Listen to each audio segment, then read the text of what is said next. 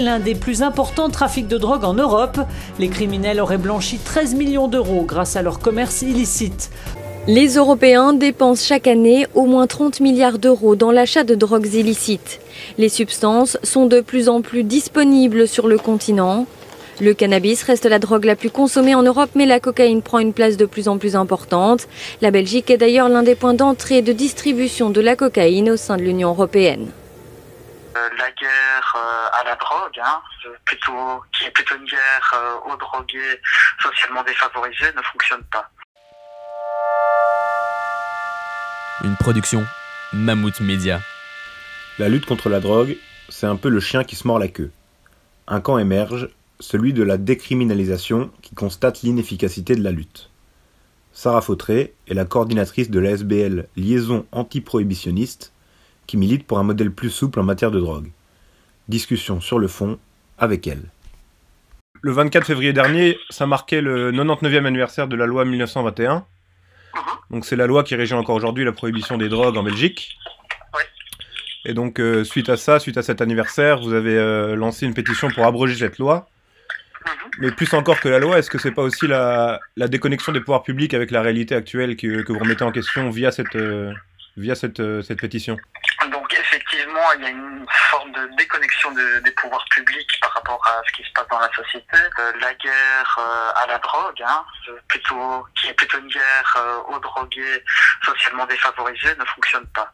Et que au contraire, ça amène plus de problèmes que de solutions il faut absolument sortir de l'interdit pénal, euh, voire amener à une, autre, euh, à une autre politique en matière de drogue. Quand vous avez l'occasion de parler avec des politiques, euh, votre position c'est laquelle? C'est de faire comme le Portugal? Ici, le cannabis est dépénalisé. Un simple consommateur ne risque aucune sanction pénale.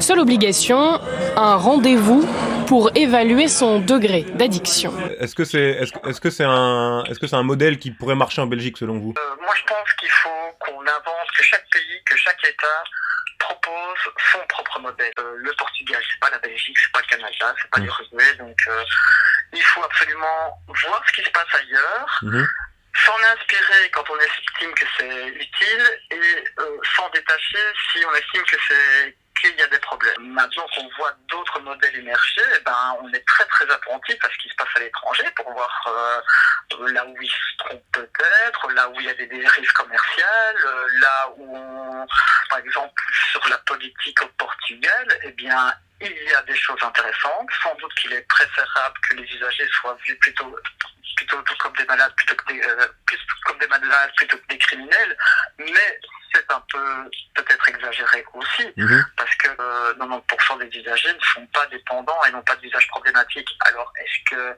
c'est pas dangereux de pathologiser à l'extrême et dire que tout usager de drogue a un problème de drogue Et du coup, euh, moi j'ai envie de me poser la question, mais il, il, les clichés sur la drogue, ils viennent d'où en fait?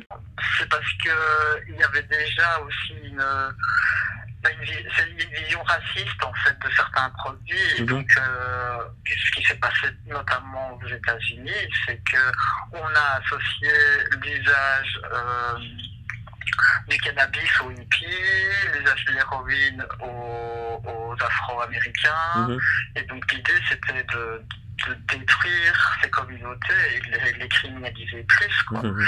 Et donc, euh, même si le tabac ou l'alcool sont des, des, drogues, des stupéfiants, euh, avec euh, des problèmes d'addiction que l'on connaît, culturellement, ça n'a pas été, s'il n'y a pas eu la même comment dire, il n'y a pas eu la même idéologie prohibitionniste et moralisatrice même si, à part cette période de prohibition aux États-Unis, qui venait d'ailleurs et donc euh, qui a été fortement appuyée par euh, le, le, protestantisme et les ligues de tempérance. Donc mmh. il y a quand même cette dimension morale de, de se faire du mal.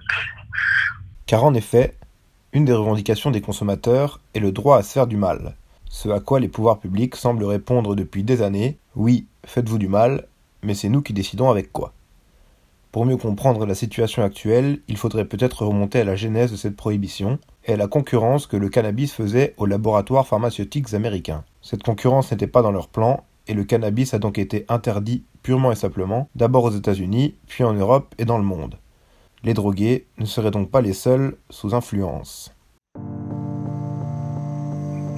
Mammouth. Mammouth Média. Mammouth.media.